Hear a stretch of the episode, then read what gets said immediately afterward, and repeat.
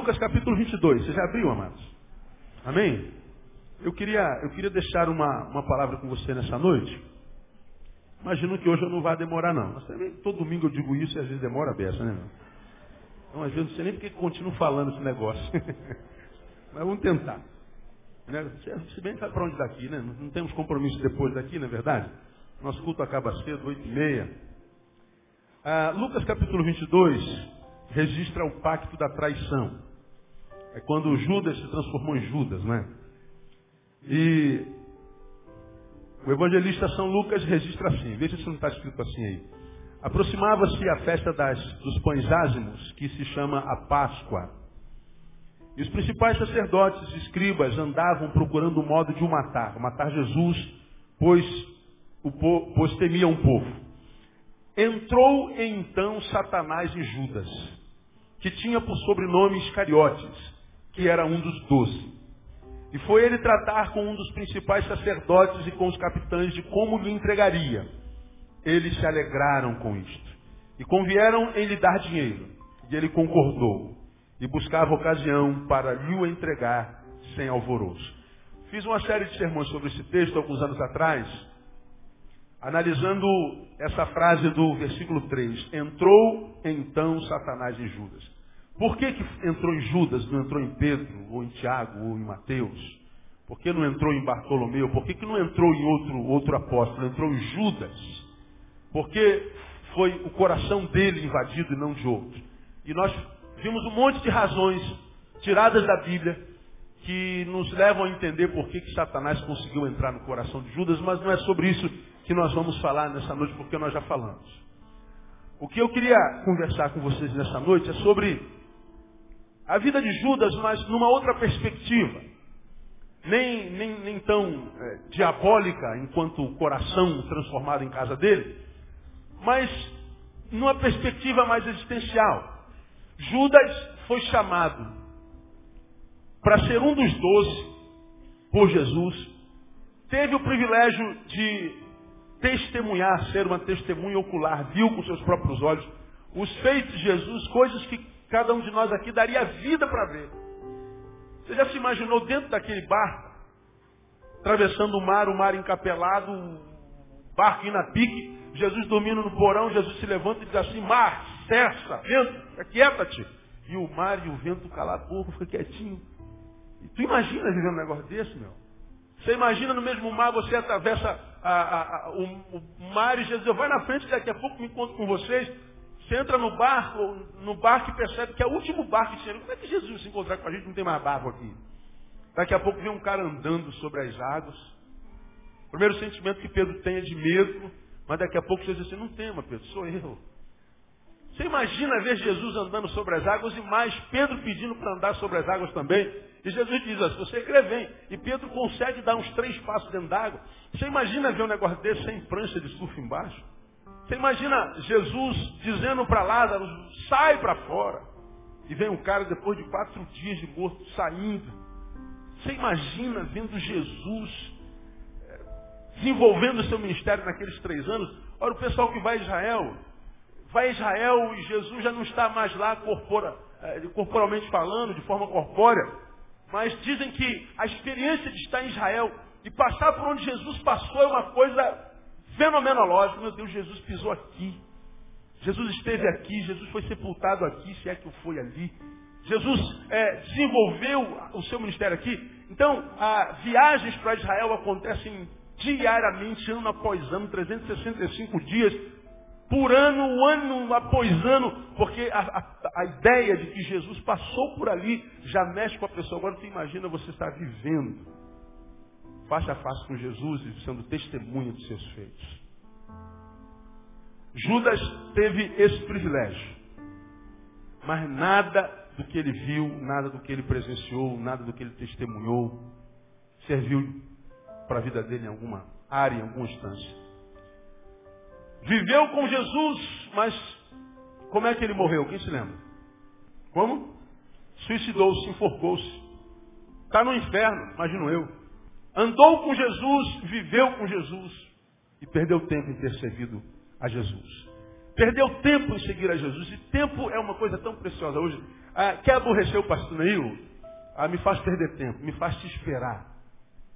Marca um horário comigo, chega 10 minutos atrasado. Você vai conseguir me aborrecer. Você já aprendeu que quem chega atrasado está dizendo para o outro, seu tempo não vale nada. Então pode perder. Como o meu tempo é extremamente é, coordenado, cronometrado, a agenda do meu dia é hora por hora, agendado, manhã, tarde, noite. Tempo é o que eu tenho de mais precioso na minha vida e o que eu tenho de menos na minha vida. Então perder para mim é uma coisa horrível. Já aprendeu que o lugar do meu pecado é no trânsito, carro, quer me fazer pecar, me dá um volante na mão e me manda dirigir. Eu peco porque eu fico nervoso, porque no trânsito a gente perde muito tempo. Aí, quando a gente está numa moto, a gente não tem esses problemas, a gente está passando um mesinho. Então, aí quando a gente está no carro, meu Deus, eu não passo perto de carro. Quando eu estou em carro, a minha esposa está dirigindo. E eu só estou dentro de carro se estiver chovendo muito e eu não puder fazer mais nada, senão não pego em carro. Para não perder tempo. Agora, Judas viveu com aquele que era o, o, o remidor de Israel, o Messias, o Yeshua Hamashia. Ele esteve com o próprio Deus personalizado, personificado. E mesmo estando diante de Deus, não aproveitou nada. Eu aprendo aqui nesse episódio que eu, enquanto ser humano, posso está na presença de Deus. Ele esteve diante de Jesus. E mesmo estando na presença de Deus, na casa de Deus, ouvindo a palavra de Deus, a, na, na, religião de alguns acendendo vela para Deus, matando galinha para Deus, subindo escadaria de joelho para Deus, desenvolvendo a tua religiosidade pretensamente em nome de Deus, para Deus. Você pode fazer tudo para Deus, entrar e sair de igreja, aumentar a tua oferta para Deus, fazer sacrifício para Deus, botar copo d'água no pé do santo para Deus, e a despeito de estar desenvolvendo na tua perspectiva um relacionamento com Deus, ainda assim eu posso perder tempo em estar na presença de Deus. Como que alguém pode perder tempo, pastor, estar na presença de Deus? É verdade, porque a nossa relação com Deus não depende só do que Deus é. Depende do que eu sou.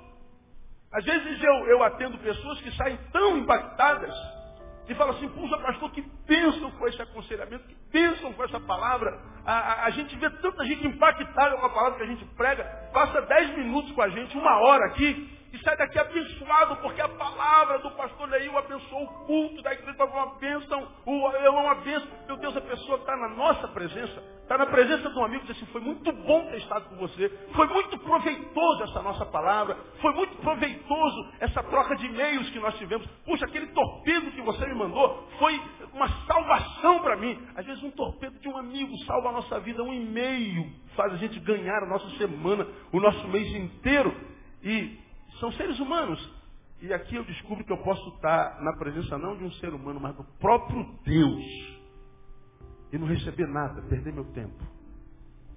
Ora, eu e você conhecemos milhares de pessoas, centenas de pessoas, dezenas de pessoas, que já disseram ter tido um encontro com Deus em Jesus, se converteram, mudaram de religião, viraram evangélicos, mudaram a roupa, ficaram feios, ficaram antipáticos, ficaram tiranos, ficaram fanáticos.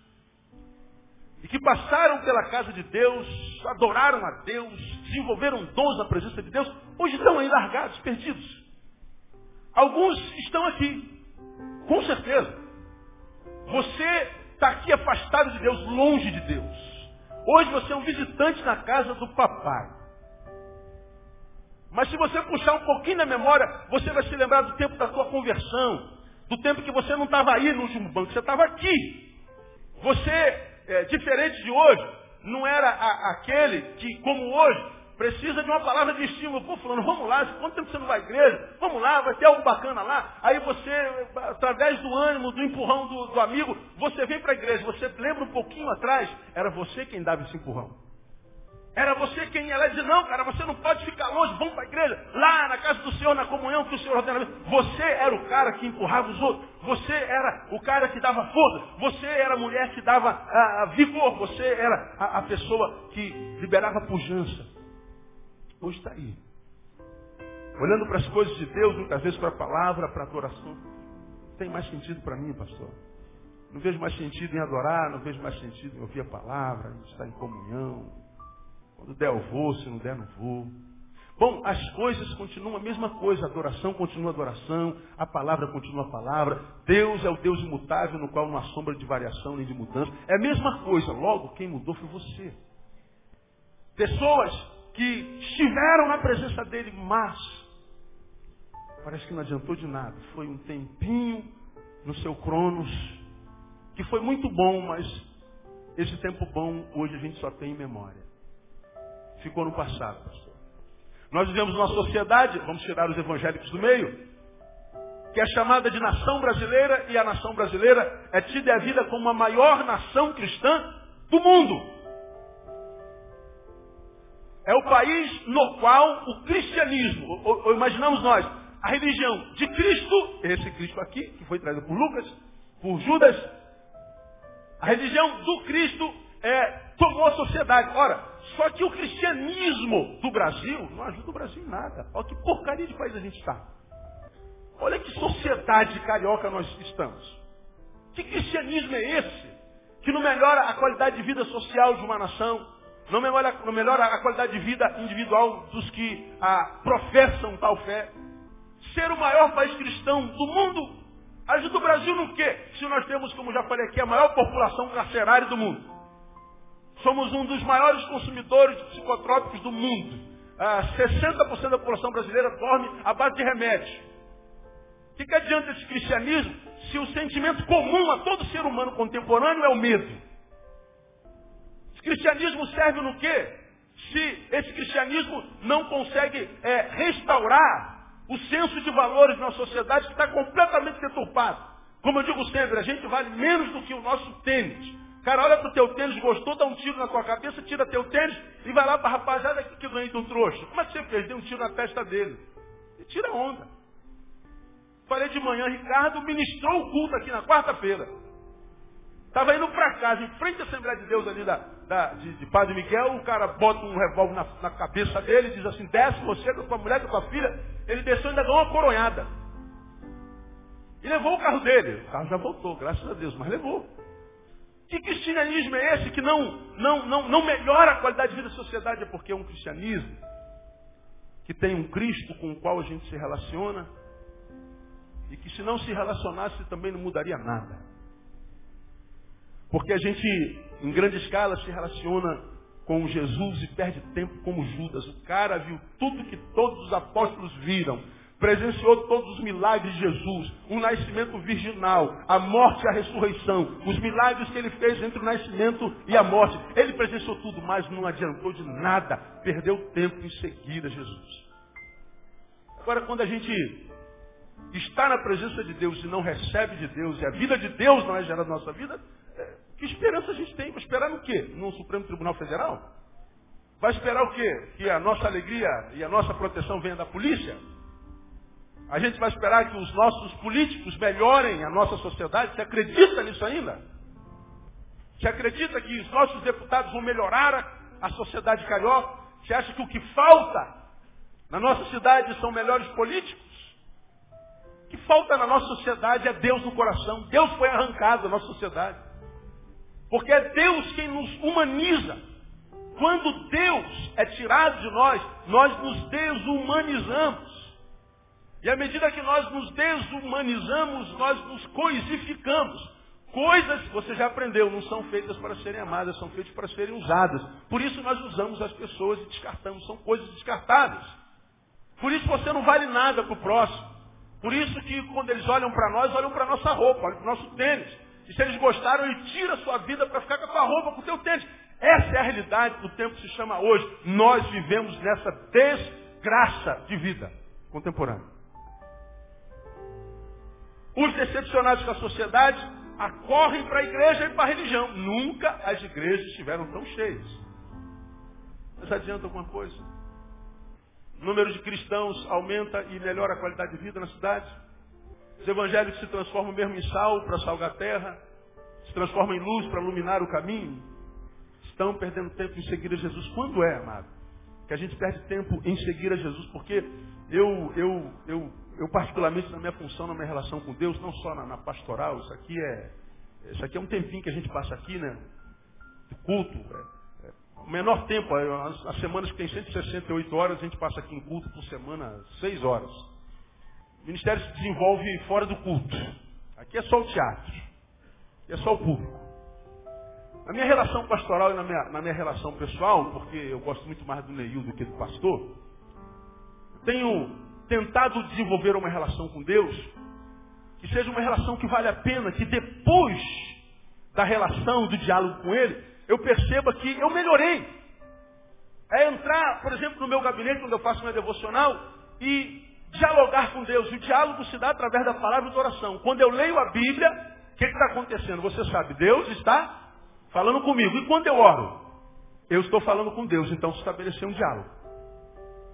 Ora, se o papo que eu tenho desenvolvido é com Deus, não é possível que eu chegue do outro lado da mesma forma. Não é possível que depois de, de fato, de verdade, me relacionar com Deus, eu tenha a sensação que eu tenha conversado com qualquer idiota humano desses muitos que existem no caminho. Com esses que não dizem absolutamente nada, não tem nada para acrescentar à tua vida, nada. Muitas vezes tiram. São pessoas que passam pela tua vida e que não deixaram nada, não representaram nada, não simbolizaram nada. Foram como se não tivessem passado. Gente completamente significante. Gente de quem você não vai lembrar mais nunca. Porque não contribui nada na tua vida. Muitas vezes tiram, mas contribui não. Agora, quando a relação é com Deus, Deus não é como esse ser humano vazio. Eu tenho que passar por Deus e quando eu chego do lado de lá, depois do diálogo, eu tenho que sentir essa sensação de que valeu a pena ter trocado aquela ideia com ele. De ter falado com ele e sair dali com a sensação nítida de que ele me ouviu de fato e de que ele falou e a sua palavra entrou no meu coração, de modo que valeu a pena ter gasto aquele tempo com Deus. Porque se assim não for, acontece o que acontece com a maioria de nós. A maioria de nós não tem vida devocional, não lê a Bíblia nem ora. Crente fala muito em oração, mas ora muito pouco. Crente fala muito de Bíblia, carrega muito debaixo do braço, mas lê muito pouco a Bíblia. Nós falamos muito pouco com Deus. A maioria de nós, o diálogo e a palavra que de Deus a gente ouve, a gente ouve no culto, através do pastor. E a oração que a gente faz, a gente faz no culto, junto com o irmão, na coletividade. E só isso já abençoa a nossa vida. Agora imagina, se nós tivéssemos uma vida devocional cotidiana, constante, e a gente conversasse com Deus, nos relacionássemos com Deus, como se a gente estivesse sentado à mesa trocando ideia com o nosso melhor brother. Eu tenho certeza que o ser humano que compõe a sociedade seria um ser humano muito melhor, e em consequência disso a sociedade seria muito melhor, e quando nós olhássemos para o próximo não, não veríamos um corpo, não veríamos uma imagem, veríamos um próximo a ser amado, não um próximo a ser usado. Porque a gente reclama de que os bandidos nos roubam, de que os, os, os, as autoridades nos achacam, de que eles abusam do poder e a gente não tem a quem recorrer, mas nós, numa instância menor, também abusamos do nosso poder quando estamos sobre alguém, nós abusamos da nossa relação com o outro, usamos o outro, olhamos para uma pessoa e nós queremos usar essa pessoa e nós vivemos nesse ciclo de usufruto. E nesse ciclo de usufruto, construímos essa sociedade horrível que a gente está vendo sendo deformada cada manhã que a gente acorda. Meu Deus, amados, eu não estou conseguindo mais ver jornal. Está difícil ligar o jornal e ouvir o que a gente ouve todo dia. Acordar de manhã e ligar a televisão para ver jornal é acabar com o seu dia. E a gente vai desanimando enquanto ser humano, a gente vai vendo a ira tomando conta de nós, e a gente a, a, corre para Deus. E se de Deus não tirarmos alguma coisa boa que nos torne pessoas melhores, para confrontarmos com o que a gente está vendo acontecer, essa vida desgraçada, a nossa pessoa vai, daqui a pouquinho, estar no número entre os que ficaram para trás. Porque a gente pode perder tempo mesmo estando se relacionando com Deus. Quando é que a gente perde tempo se relacionar com Deus? É, Judas me ensina. Primeiro, a gente perde tempo em seguir a Jesus e se relacionar com Jesus. Quando a nossa proposta de relacionamento com Ele é uma proposta e, que é feita, mas não com interesse de ser. Eu quero seguir a Jesus. Eu quero um relacionamento com Deus. Mas esse querer é ótimo. Mas a intenção que te conduz a isso, qual é? Isaías, capítulo 1, foi usado por Deus e lá está registrado. Deus falando ao seu povo, quando vindes comparecerdes perante mim, quem requereu de vós isso, que viesses pisar no meu ato? A tradução desse texto é o seguinte: o que, que te trouxe aqui? Eu mandei você vir aqui, diria o Senhor. Eu obriguei você vir aqui, pisar nos meus átrios, e vamos ver átrios muito além daquilo que a gente entende como templo. Vamos imaginar átrio como quem gasta um tempo do dia para entrar na presença de Deus, como se fosse possível entrar e sair da presença dele. Nós estamos na presença dele o tempo inteiro, mas vamos usar essa, essa figura de, de, de, de linguagem, essa, essa figura de imagem, figura de imagem não, é essa, essa linguagem figurada, para que a gente entenda entrar na presença de Deus é desenvolver um relacionamento prático, devocional com Ele, e, e, a gente então vai entender o que eu estou querendo pregar. Ou, a, quando a Bíblia diz, quando nós entramos para uma vida devocional, imaginamos que a nossa vida devocional seja no nosso quarto, no seu banheiro, no seu escritório, como é no meu caso. Nós entramos na presença de Deus, Deus fala assim, filho, eu estou vendo que você está aqui buscando a minha face. O que, que te traz aqui? Qual a intenção que te traz aqui? Porque para Deus o que vale não é estar lá ou não estar lá. O que vale para Deus não é se eu abrir a Bíblia, ou fechei a Bíblia, se eu li a Bíblia, ou deixei ler a Bíblia. Nem eu quero saber o que, que te fez fazer o que você fez. A história eu estou vendo. Você entrou às 8 horas e 10 minutos na estrada Manogueira de Sá e abriu o portão com o teu controle remoto, entrou com a tua moto, estacionou naquele portãozinho, abriu o teu gabinete e às 8h40 abriu a Bíblia. Essa história está sendo escrita. Agora, qual é a história por trás da história? Qual é a meta história? Qual é a intenção que te faz desenvolver essa história? Não, pastor, Senhor, eu estou aqui na verdade porque eu estou sentindo tantas dores em algumas áreas da minha vida que eu estou aqui no diálogo contigo, mas a minha intenção, na verdade, é tirar alguma coisa de você. Eu estou aqui na tua presença, mas com segundas intenções. É como aquele camarada que está sentado na igreja e sentou lá naquele cantinho. Mas aí sentado lá naquele cantinho, ele vê uma menina bonitinha entrando lá naquele outro ladinho. E ela senta lá naquele cantinho.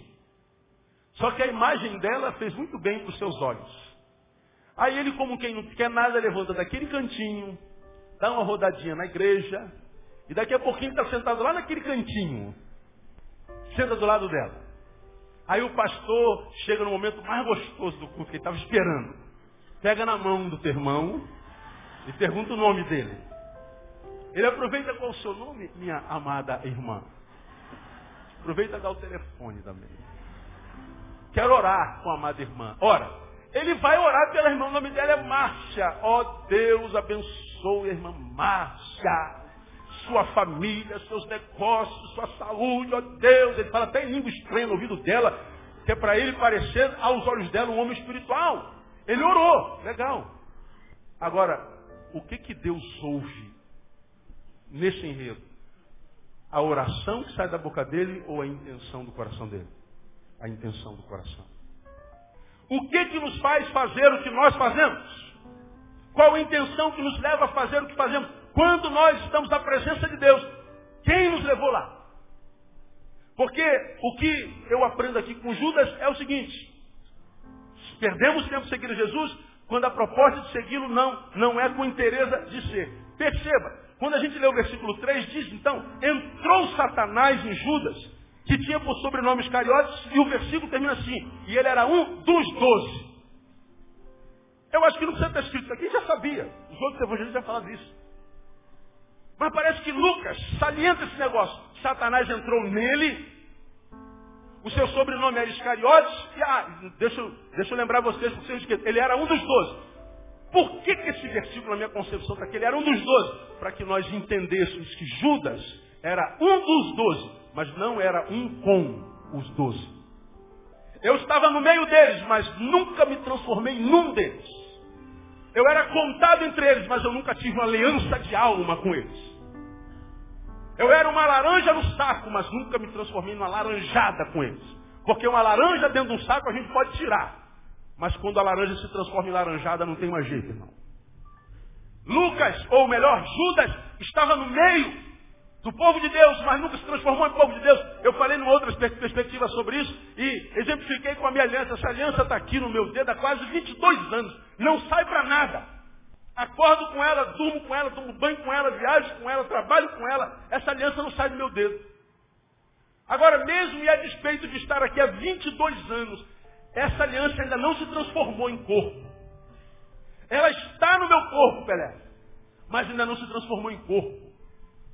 E vou dizer mais, ela nunca será corpo. Eu espero que ela esteja aqui até o dia da minha morte. E que o dia da minha morte esteja bem longe. Quero fazer o velório da maioria de vocês todos ainda, se Deus quiser. Né? Que essa, que essa, o dia da minha morte esteja bem longe. Mas ainda que esteja bem longe, essa aliança aqui nunca vai se transformar em corpo. Está no corpo, mas não é corpo.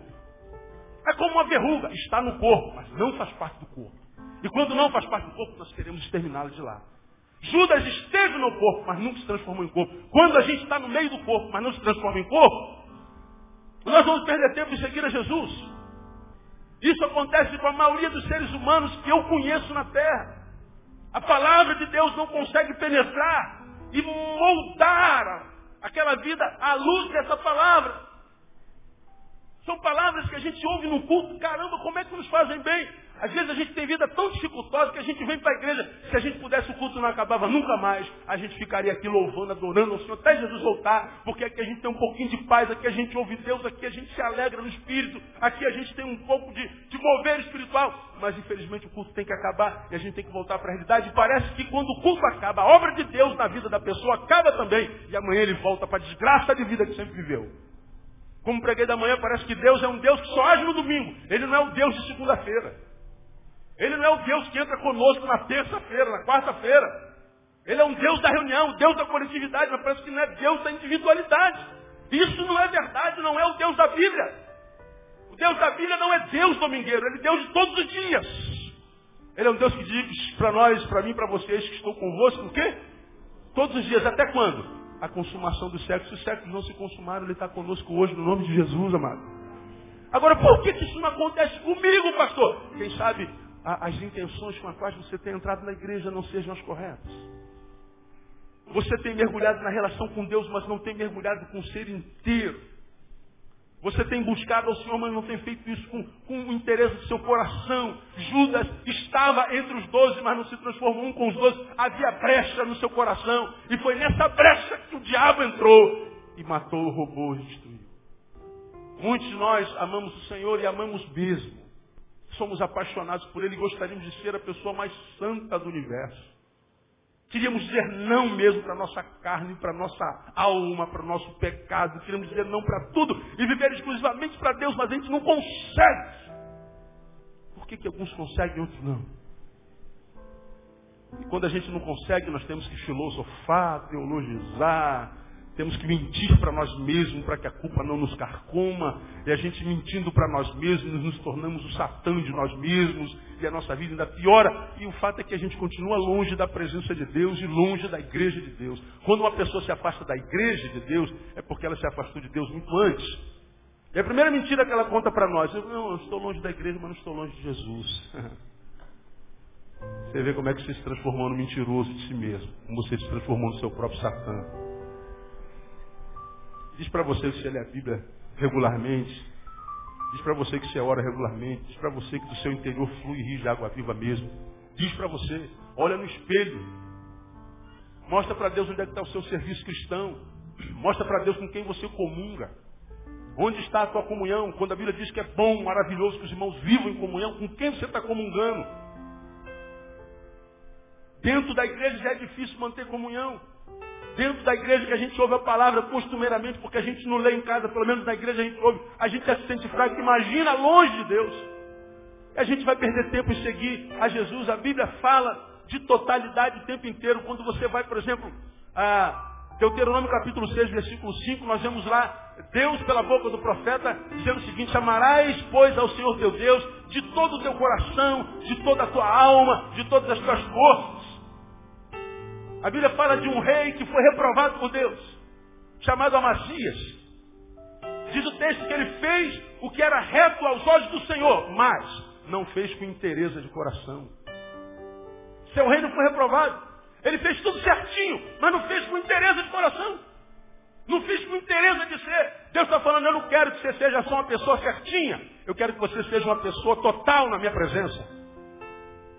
Eu quero que tudo que é em você esteja na minha presença. Eu não quero que você seja um compartimento distante, onde algumas áreas eu tenho acesso, outras a porta está fechada. Ou eu tenho acesso a todas as áreas da tua vida, ou eu não quero acesso a área nenhuma. Vamos a Jeremias, Deus fala pela boca do profeta de responsabilidade. Vem Jeremias em 48, 10 diz assim, maldito aquele que fizer a obra do Senhor, relaxadamente. Não está falando que maldito é quem não fizer a obra, não. É quem fizer de qualquer jeito. Quem não fizer com interesse de coração. Não, a obra está sendo feita, Senhor.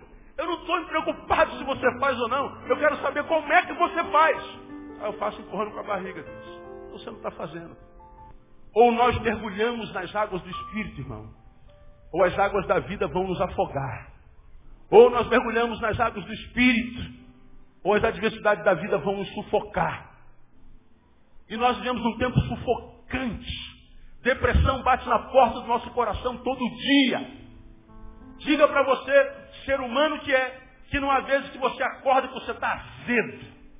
Você está amargo, que você se pudesse não acordaria. Diz para você que de vez em quando você senta em algum lugar, seja na mesa para almoçar, para tomar um café, a tua mente foge de você e ela vagueia pelo cosmo, pelo universo, e você fica assim meio pasmacento, meio largadão, e dá uma agonia, um vazio dentro do ser, e você tenta buscar uma razão para aquele vazio, e não tem razão. Está tudo certinho, está tudo bonitinho, mas há uma, um vazio que às vezes nos toma, porque você fala assim, meu Deus, que capeta é esse que está querendo tomar meu coração? Está querendo nos jogar uma depressão, uma tristeza. Sabe o que é isso? É o medo cósmico. É a grande informação de malignidade, de perversidade, de, de, de desgraça que a gente vive e tem acesso o tempo inteiro. Esse troço vai entrando dentro da gente, todo dia, dia após dia, mês após mês, ano após ano, década após década, e nós nos transformamos, como eu já falei aqui, num depósito de entulhos emocionais. E há momentos que, que parece que assim, não, a depressão vai me pegar, uma tristeza tão grande que a gente começa a chorar, a gente tem calafrios, taquicardia. Você fala, assim, pastor, o senhor também tem isso? Eu também tenho. E eu sei que saber que eu tenho isso, tranquiliza um pouco você. Porque quando nós temos problemas como esses, a gente imagina que é só a gente que sente. Não é. A tristeza bate a porta de todo o coração. Você vai encontrar alguns crentes, mas eu não sinto nada disso. Eu estou na força do Espírito Santo, a alegria do Senhor minha força, aleluia. Eu não tenho tristeza. Mentira, você já está caído há muito tempo, seu mané. Você não consegue nem mais dizer a verdade, se acostumou, viciou com a mentira. Você se transportou para o mundo irreal, você fugiu da realidade. Você está morto. Agora, enquanto você é humano e sente dores de humano, reconhece a tua humanidade, você ainda tem esperança, viu, irmão? Não se incomode com essa tristeza que bate a porta do teu coração, porque ela vai bater, mas se você estiver pertinho do Senhor, você vai ver lá de dentro da porta do teu coração uma musiquinha assim, não adianta bater, que eu não deixo você entrar. É só até aí, para aí. Quando a tristeza bate lá, quando a vontade de morrer bate lá, quando a agonia bate lá, quando o, o, o vazio bate lá, há uma voz que vem de dentro, não, esse trono aqui já tem dono, esse dono desse coração, desse trono, é o nome dele, é Jesus de Nazaré pelo Espírito Santo. Aplauda o Senhor bem forte, amado, porque eu gosto desse negócio. Aleluia. Aleluia. Está lá. A tristeza bate na porta do nosso coração, do coração de qualquer um. Se teu coração está batendo, você sente isso. E às vezes a gente não sabe lidar com isso. Sente tanta culpa por sentir isso que a culpa dói mais do que o sentimento disso. Eu não podia estar sentindo isso, pastor, porque eu sou crente. É, pois é. Quem te disse que você não podia sentir isso? Quem disse que crente não passa por tristeza, por sentimento de solidão, de abandono? Quem disse que crente não passa por fraqueza, por adversidade? Quem disse que crente de vez em quando não tem vontade de acordar? Quem disse que crente de vez em quando tem vontade de morrer? Não está escrito em lugar nenhum. No mundo tereis aflições. Agora, quando é que a gente pode lutar com esses problemas sem medo de ser dominado por ele? Quando a gente está de fato na presença daquele que pode todas as coisas, nosso Senhor e Salvador Jesus Cristo. Agora, enquanto a nossa relação não é com interesse de ser, nossa relação é parcial. A minha, a minha, minha família está na presença de Deus, mas a minha vida financeira não. Ah, ah, é, meu ministério está na presença de Deus, mas meus negócios não. Deus diz assim: nada que é teu é meu, porque eu não quero você pela metade. Ou nós mergulhamos nas águas de Deus, ou as águas da vida vão nos afogar. Vamos perder tempo em seguir a Jesus. Mais cedo ou mais tarde você abdica. Mais cedo ou mais tarde você fica no caminho. Tomara que mais cedo, para que você não perca tanto tempo na sua vida. Porque ou nós nos damos integralmente, ou nós não nos damos. Eu me lembro quando falo sobre isso aqui, ah, de uma, uma historiazinha que eu já contei para vocês umas 1.600 vezes, de um pastor que pregava sobre consagração total. E o Espírito Santo moveu aquela congregação naquela noite. E quando o pastor fez o apelo quantas pessoas gostariam de entregar a sua vida completamente para o Senhor, esse é fato verídico. Um homem que estava sentado no meio da igreja sem as duas pernas, veio trazido por um, por um vizinho, por um amigo. Foi tão impactado por aquela palavra, quem quer se entregar integralmente ao Senhor. Ele veio se arrastando pelo salão, veio até a ponta do altar e perguntou, pastor, Deus aceita um homem pela metade como eu? Um homem pela metade como eu serve para Deus. Deus aceita um homem pela metade como eu. Pastor sábio disse, Deus aceita um homem pela metade como você, se você se, integrar, se entregar a Ele integralmente. O que Deus não aceita é um homem inteiro que se entrega a Ele pela metade. Deus aceita um homem pela metade como você, que se entrega integralmente. O que Deus não aceita é um homem inteiro que se entrega pela metade. E se você, amado, está aqui, ama ao Senhor, anseia por ser usado por Ele, por receber as promessas, principalmente aquela que para mim é a mais importante para esse tempo que se chama hoje, a paz de Deus que excede todo entendimento, que guarda nosso coração e nossa mente em Cristo Jesus, que guarda nosso coração, nossas emoções, guarda nossa mente e nossa razão. Portanto, a paz de Deus que nos mantém equilibrado nesse tempo de desequilíbrio total. Essa paz de Deus que guarda mente e coração, que nos capacita a remar contra essa maré de morte, de desgraça, que faz com que nós creiamos que mesmo que tudo acabe do nosso lado, nós estaremos firmes na rocha, porque a rocha é Cristo. Essa é a bênção que nós precisamos. E o Senhor está dizendo, é vossa. Deixo-vos a paz, a minha paz vos dou. Diga, irmão, que está ao seu lado, a paz de Cristo é tua. Entregue-se totalmente. Quando é que a gente perde tempo seguir a Jesus? Segundo, quando a proposta de relacionamento com Ele não vier acompanhada com rompimento de outros relacionamentos. Deixa eu dizer uma coisa para você. Quando a gente diz, eu quero me relacionar com Jesus, ato contínuo, você precisa saber que o relacionamento com Jesus vai desfazer alguns relacionamentos que você teve no caminho até então. Senhor, eu quero me relacionar contigo. Muito bem, saiba que você vai perder alguns relacionamentos. Por que, que alguns ficam pelo caminho? Porque a gente acredita que quando a gente se relaciona com Jesus, a gente só ganha, não perde nada. A gente acha que a presença de Jesus só acrescenta. A gente acha que a presença de Jesus é só acréscimo, não é decréscimo. Engano. Judas se relacionava, recebia e trocava, exercia influência com os apóstolos. Só que, a contínuo, ele se relacionava com os inimigos de Deus. O texto diz que ele foi tratar com os principais sacerdotes e com os capitães de como lhe entregaria. Eles se alegraram com isso. Veja, Judas era uma fonte de alegria para os inimigos de Jesus. Ele estava aqui, sentava à mesa com os apóstolos, mas depois ele dava alegria para os inimigos de Jesus. Ele se relacionou com Jesus, mas não rompeu alguns relacionamentos que até então ele desenvolvia que não acrescentava nada à vida dele, pelo contrário, o afastava de Deus. Quando você diz assim, eu quero Jesus, você está dizendo assim, eu não quero alguns outros que comigo estão há muito tempo. E muitas vezes esse rompimento de relacionamento acontece dentro da nossa própria casa. Quer ver uma coisa? Volta um pouquinho a tua Bíblia para Mateus capítulo 10. Aproveitar para aprender. Mateus 10 são palavras de Jesus. Quando ele falava dos doze aos doze a respeito da sua missão. Que antes de comissionar alguém, ele precisa explicar a missão, porque às vezes a missão é uma furada. Seguir a Jesus é uma furada. Aí, dentre as características da missão, nós vemos Jesus dizendo lá no versículo 34 do capítulo 10. Não penseis que vim trazer paz à terra. Pode ler para mim o restante desse versículo? Não vim trazer paz. Pode repetir após mim? Não vim trazer paz. Vim trazer o quê? Espada. Quem está falando é Jesus. Não penseis que eu vim trazer paz à terra. Eu não vim trazer paz. Ah, mas ele não disse, pastor, deixe-vos a paz, a minha paz nos dou? Disse para mim e para você. Nós vivemos na terra. Ele veio trazer paz para mim para você, para o nosso coração. Ele veio trazer paz para o ser humano. E o que ele quer dizer é que eu posso ter paz, mesmo que a terra não tenha paz. Eu posso ter paz mesmo no meio da adversidade. Eu posso ter paz mesmo no meio da guerra. Eu posso ter paz dentro da fornalha.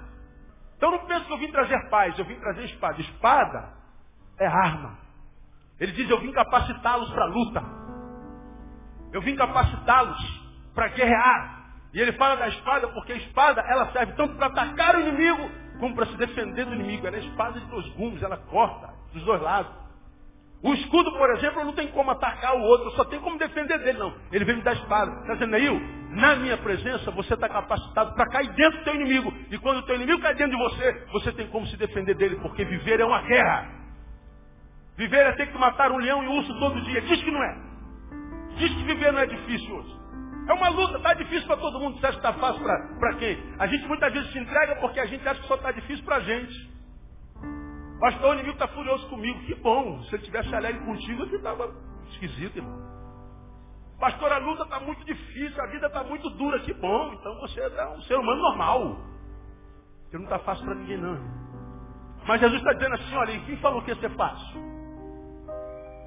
Eu vim lhes dar espada para que você não se entregue covardemente, para que você não deturpe a mensagem do Evangelho, mas que entenda que está capacitado para a luta. É por isso que eu, particularmente, não tenho pena daquele crentinho que se sente pobre coitadinho. Olha, tadinho de mas não tem pena não.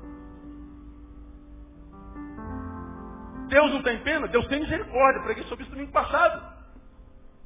Agora, se você se vê como um pobre coitado, o teu problema não é o teu inimigo, o teu problema é a tua visão. Porque se você foi alcançado pela palavra do Evangelho, se você nasceu de novo em Cristo Jesus, faz parte do reino de Deus, deixa eu te dar um, um, um recado aqui. No reino de Deus não existem pobres coitados. Os pobres coitados no reino de Deus estão do lado de fora. No reino de Deus há guerreiros preparados para a guerra, porque Ele não nos deu um espírito de covardia, mas de poder. Então se você se vê como um frouxo, provérbio diz, se tu te mostrares frouxo, no dia da batalha tua força será pequena. Então o teu problema não é o diabo, o teu problema é você, que não se enxerga. Morre de pena de você e quer que todo mundo morra de pena de você.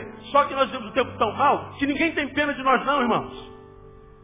Está todo mundo matando o seu gigante, está todo mundo matando o seu urso, todo mundo matando o seu leão. E ninguém está mais preocupado se você vai matar o seu ou não. A gente vai dar uma moral aqui, uma moral ali, mas logo, logo até os nossos familiares nos abandonam. Essa é a realidade. Mas não devia ser assim, pastor, também acho, mas é. E aí, a gente lê o versículo 35, que a gente está lendo aí do capítulo 10 de Mateus, porque eu vim pôr em dissensão o homem contra seu pai, a filha contra sua mãe, a nora contra sua sogra, e assim os inimigos do homem serão os da sua própria casa.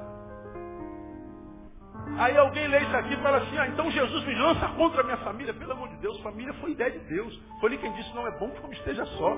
O que ele está dizendo é que quando você decide relacionar-se com Deus em Jesus, esse relacionamento vai ser como se você estivesse sendo jogado contra a sua própria família. Não é que Jesus se lançou contra a família, é que a família muitas vezes não entende esse relacionamento com Deus e eles próprios são os algozes.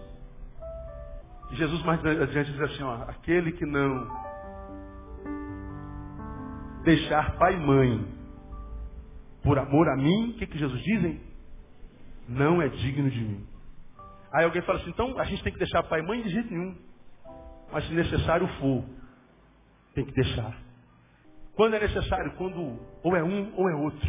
Portanto, o que esse texto está me ensinando, que ou a minha proposta de relacionamento com Deus vem com a visão de que esse relacionamento pode me fazer perder outros, quem sabe até de família, amigos, colegas de trabalho, colegas de faculdade, colegas de futebol, colegas de mesa. Vamos abandonar e vamos ser abandonados, mas se isso for por amor a Cristo, lembra, você não está perdendo nada, você está sendo liberto. Deus vai honrar a tua perda no nome de Jesus. Agora, quantos não conseguem permanecer no Evangelho, na palavra em Jesus, por quê? Por causa do amigo que vai zombar. O que, que os meus colegas da faculdade vão dizer, pastor? Vão zombar de mim. Qual o problema? Por que, que a gente tem tanto medo de zombaria? Sabe por quê? Por causa da idolatria da imagem. Estamos preocupados com a nossa imagem. Nós queremos que eles idolatrem a nossa imagem, que eles amem a nossa imagem, que eles falem bem da nossa imagem, que eles admirem a nossa imagem, que eles glorifiquem a nossa imagem, mas quando fala mal da minha imagem, eu não suporto, o teu problema não são os amigos, continua sendo você. Porque quando você se encontra com Jesus de fato, irmão, lá vai o Bíblia, glória a Deus. Vai enriquecer pastor, glória a Deus. Se o meu pastor ladrão, ele vai dar conta a Deus, o problema é dele. Lá vai o fanático, glória a Deus. Enquanto eles estão lá na cocaína, estão no crack, estão na rave, eles estão lá, né? Pô, tirando a má onda. Quando desliga o som, cadê a onda da vida deles? Quando acaba a sensação da coca. Quando acaba o efeito do êxtase. Quando a vida aperta, a agonia, a depressão alcança, quando acaba o dinheiro. Cadê os amigos deles?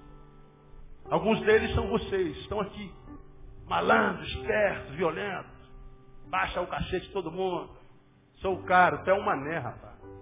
Você é um mané, você é um bundão. Você é uma imagem, você é um tolo. Pega um espelho, quando chegar em casa, olha para o espelho e pergunta para aquele cara lá, você gosta do que você vê aí? Pergunta a você e ouça o som da tua alma respondendo essa pergunta, perguntando se você gosta de si, se tem orgulho de você e da vida que leva. Você vai ver a sua alma chorando, agonizando, porque a tua alma sabe que você é uma farsa. Todos pensam que você é isso tudo, você sabe que você não é. Você acha que isso é vida? Agora, quando a gente está em Deus, irmão, Deus nos apresenta a nós e diz assim, Neil, é isso que você é. Essa porcaria, quem sabe? Mas se essa porcaria estiver na minha mão, eu transformo essa porcaria em joia. Eu pego esse punhado de barro e faço um vaso de honra para a glória do meu nome. E você pode ser um vaso simples, mas um vaso que vai carregar um óleo que vai alimentar alguém, que vai carregar uma água que vai descedentar alguém. Uma vida que vale a pena ser vivida, com simplicidade, mas uma vida útil. Uma vida que não vive para si. Por que viver uma vida que é só para si? Uma vida que vive para si não justifica nem a própria existência, meu. Deus me cria, me coloca no mundo e diz, isso é bom. Isso é muito bom. Bom para quê? Eu sirvo para quê? No que que eu sou bom? Para quem? Para o quê? Se eu só vivo para mim. Só vivo para sentir tesão. Só vivo para sentir prazer. Só vivo para zoar. Você é útil no quê? Essa palavra não é boa de ouvir, mas é verdadeira. Ou a gente escolhe continuar vivendo na mentira, ou a gente mergulha na realidade para mudar. Porque a nossa vida sem todo sentido no encontro. É quando a gente senta à mesa com um brother, com alguém, e a gente sai daquele papo sabendo que a gente deixou uma sementinha no coração de alguém. E a nossa vida valeu a pena. Quando nós somos úteis. Agora, se a gente só entra no relacionamento para ganhar, ganhar, sem a intenção de perder, quando você aceitou Jesus, você perdeu o que por causa disso? Perdi nada, pastor. Então questiona a tua conversão. Porque não tem como servir a dois senhores não. Agora, Jesus nos ensina que quando a gente perde, a gente desenvolve a mesma sensação do grão de mostarda. Tem que morrer para poder frutificar. Quando a gente aceita Jesus, a gente morre para o mundo, a gente morre para a vida pregressa, a gente ressuscita em Cristo, e Ele diz que todas as coisas serão feitas novas. O novo homem é gerado dentro de nós, e os que conseguirem amar esse novo homem, esses podem permanecer na nossa vida, se não conseguirem, vão com Deus. A gente tem que aprender a perder. Termino. Quando é que a gente perde tempo seguir a Jesus? Quando a proposta de segui-lo for, não for com interesse de ser, quando a proposta de relacionamento com Ele não vier acompanhada com rompimento de outros relacionamentos, e por último, quando a proposta de segui-lo vier acompanhada de interesses materialistas ou materiais. Diz o texto que foi ele tratar com os principais sacerdotes e com os capitães de como lhe entregaria, E eles se alegraram com isto e convieram em lhe dar dinheiro. Eu volto ao primeiro tópico. Quando você vem comparecer na presença de Deus, o que, que te traz aqui? É o que Deus pergunta. O que conta para Deus não é se você está aqui ou não. É o que te trouxe aqui. Aí você vai se lembrar disso aqui, ó.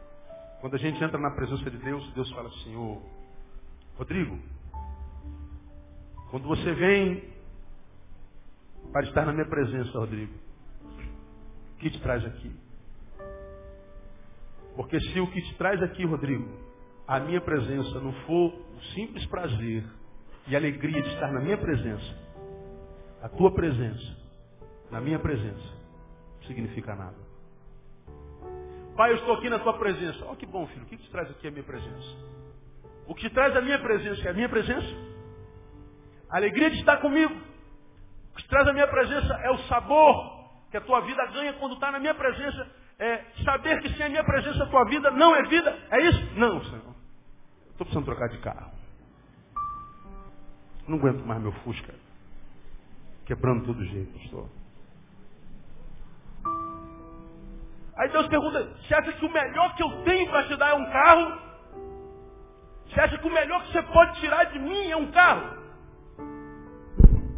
Talvez o que de melhor você pode tirar da Volkswagen talvez seja um carro, mas de Deus não. O que te traz na minha presença? Meu filho, estou precisando de comida, Senhor. Você acha que o que de melhor você pode tirar de mim é comida? Talvez o melhor que você possa tirar da churrascaria laço de ouro, talvez seja comida de mim, não. O que te traz aqui? Eu, eu venho atrás de bebida. Talvez a, a Coca-Cola possa te dar a melhor bebida, mas eu tenho coisas melhores para te dar. Você não entendeu o que está na minha presença ainda. E porque você não entendeu, estar na minha presença será perda de tempo.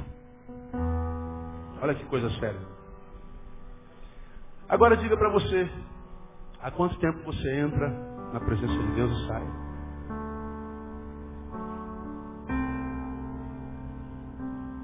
E continua tendo a sensação de que esteve lá na presença dele, mas infelizmente saiu da presença dele.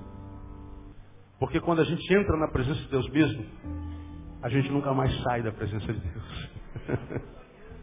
Acaba a reunião, mas o culto continua na nossa vida. E você entra no carro, a mesma presença de Deus que estava aqui falando e ministrando teu coração, a presença vai dentro do carro. E de vez em quando você tem que parar o carro para glorificar o Senhor, porque a glória de Deus é tão grande você não aguenta. Você tem que parar a moto, porque senão você cai da moto, porque a glória de Deus é grande em cima da moto. Você está lá na tua máquina e você tem que parar de bater a máquina, senão você erra tudo. Porque a glória de Deus se manifesta onde está o Espírito do Senhor. O Espírito do Senhor habita dentro de você. Não tem como sair da presença de Deus. Se entrou, não tem como sair. Agora, quanto tempo se entra? Vai chegar uma hora que a gente vai ficar do lado de fora. É o que acontece com a maioria dos crentes que eu conheço. Quando para, para fora. Eu tenho dito a Deus, Deus, eu, eu perco tempo com um monte de gente, perco tempo no trânsito. Às vezes eu perco tempo com a esposa, perco tempo com os filhos, perco tempo com a igreja, perco tempo mas, Senhor, eu não posso perder tempo na tua presença. Tu és um Deus muito rico, muito tremendo, muito saboroso, muito glorioso. Tua palavra diz que tu és o maior economista da terra. Tu não lança uma palavra sem que ela dê fruto. Nenhuma palavra tua diz a tua palavra voltará vazia. Ela vai produzir o fruto para o qual ela foi liberada. Então, Senhor, eu não quero que a tua palavra volte vazia no meu coração. Transforma meu coração numa terra fértil. Agora, se a gente entra na presença dele com a intenção de tirar alguma coisa dele, e é o que as igrejas estão ensinando, né? O outro disse na televisão, pastor mais famoso do Brasil. Quem dá oferta sem esperar receber nada em troca de Deus é um trouxa.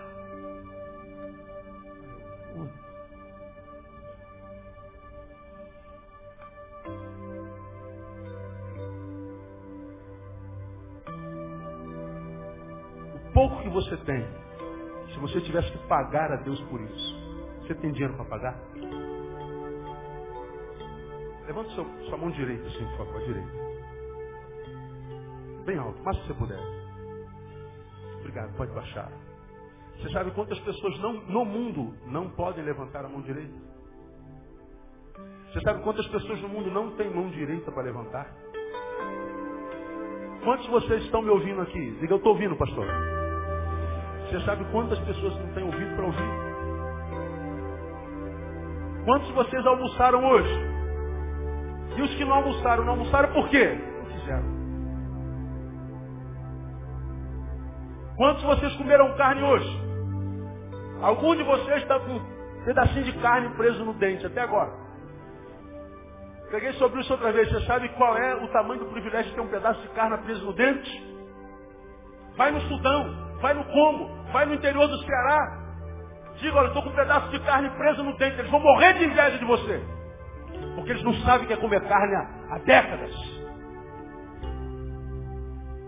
Quanto vale a tua visão? Quanto vale o teu emprego, a tua saúde, teu filho, tua mulher, teu marido? Quanto vale estar saudável em pé sobre as próprias pernas? Me vendo, enxergando. Quanto vale isso para Deus? Quanto vale isso para você? Qual dinheiro do mundo paga isso? Se alguém chegasse aqui, olha, te ofereço, Mauro, 10 milhões pela tua visão. Deixe-me cegá-lo. Lhe dou 10 milhões. Troca Pastor Piludo, eu lhe dou 30 bilhões de dólares pelo, pelo teu filho mais velho. Só umzinho, um outro fica. Troca. Não tem dinheiro, pastor. Agora o miserento fala assim, quem dá oferta sem esperar receber na Deus é trouxa. Como se o nosso dinheiro comprasse a bênção. O glorioso disso é que a bênção não custa nada de graça. Ela é tua pela misericórdia e sacrifício de Jesus. Pastor, eu estou duro. Não tem problema nenhum. Deus não se vende, é teu, é de graça. E você pode dar tudo que tem, vai continuar devendo ao Senhor.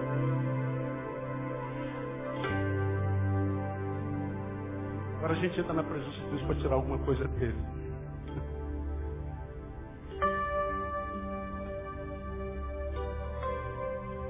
Agora se eu, se eu consigo entrar na presença dele, você conseguir entrar, você vai ver que um carro não vale merda nenhuma. Se você conseguir entrar na presença dele, você não vai se escandalizar quando eu falo merda.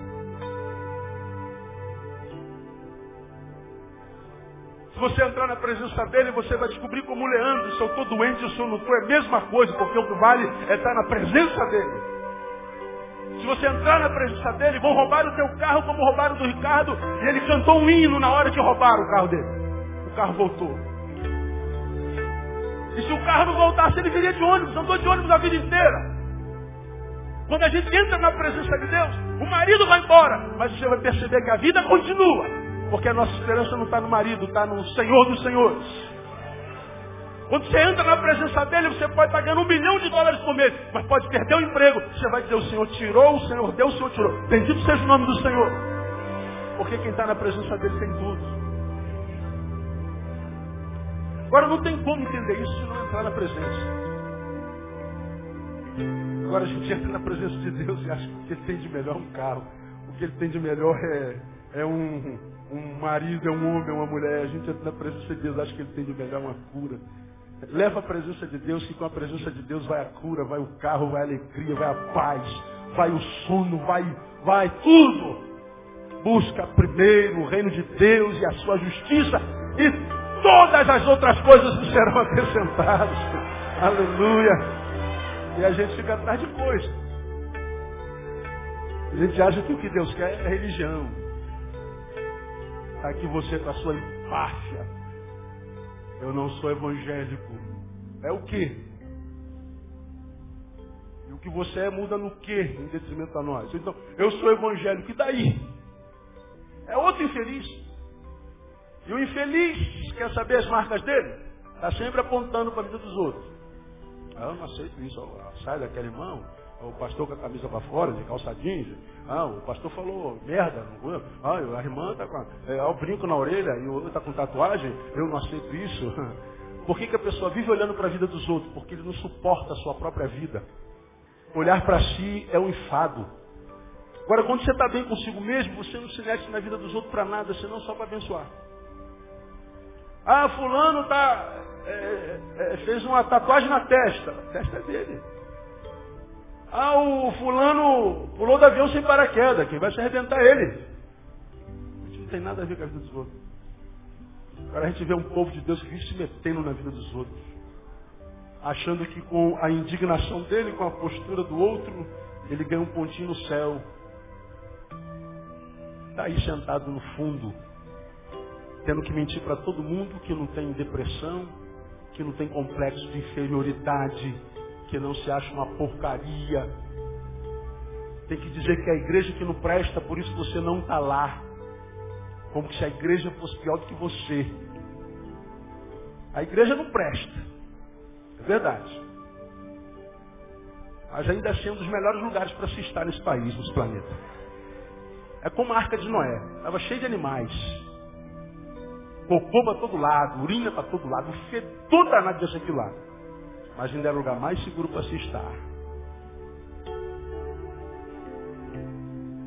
Agora você está aí tão doente, tão quebrado, tem que estar mentindo para si para justificar a tua falência existencial, emocional. Perde tempo em seguir a Jesus.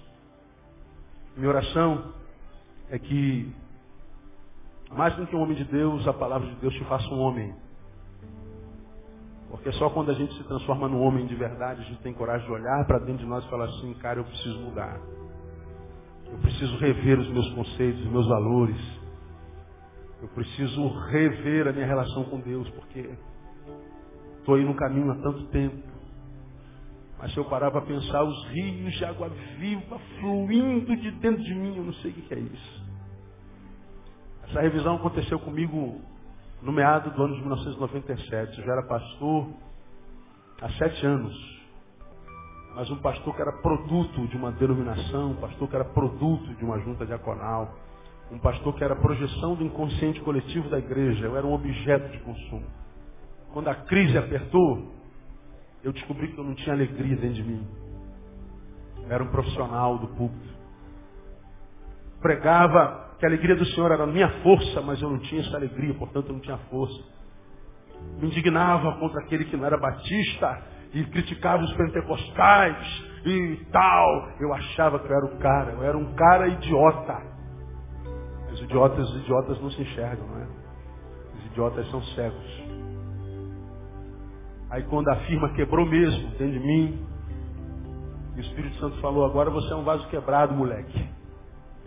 Vamos ver se agora você é homem para se olhar no espelho e dizer que você não é nada, só parece ser, para que quem sabe, sendo homem, eu te transforme no homem de Deus. Porque se você não for homem, não imagine ser homem de Deus, porque você nunca será. Porque o cara, para dizer, eu estou com medo, ele tem que ter muita coragem.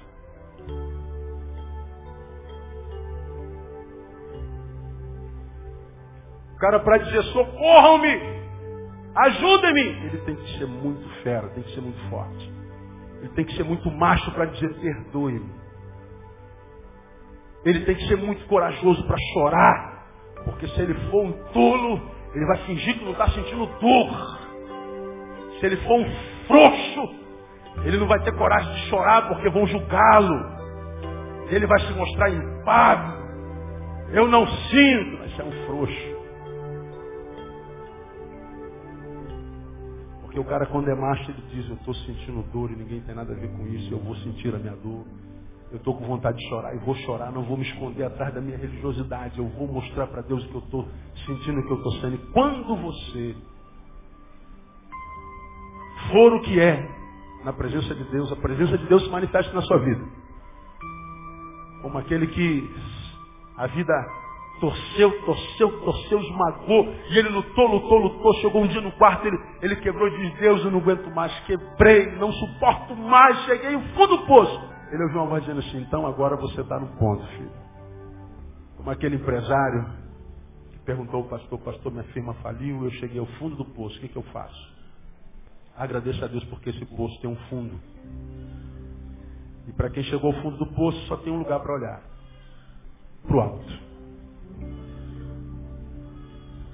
E o salmista, imagino eu, quando chegou no fundo do poço, ele escreveu: Eleva os meus olhos para o monte, para o alto. De onde me virá o socorro? Meu socorro vem do Senhor. Agora, enquanto você estiver aí dentro da sua hipocrisia, fingindo que é tudo, vai continuar na tua hipocrisia, não recebendo nada de Deus, entrando, saindo. Virar um teólogo, especialista em crescimento de igreja, especialista em escatologia, especialista em pneumatologia, soteriologia, raumatologia, doutor em teologia sistemática.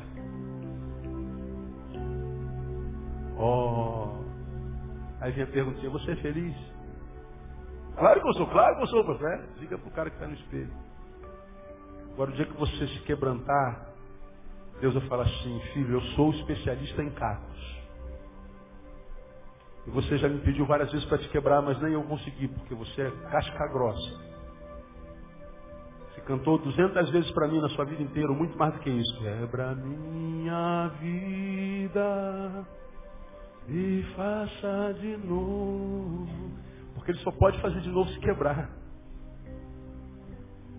Aprendemos hoje que é possível, mesmo na presença de Deus, perder tempo.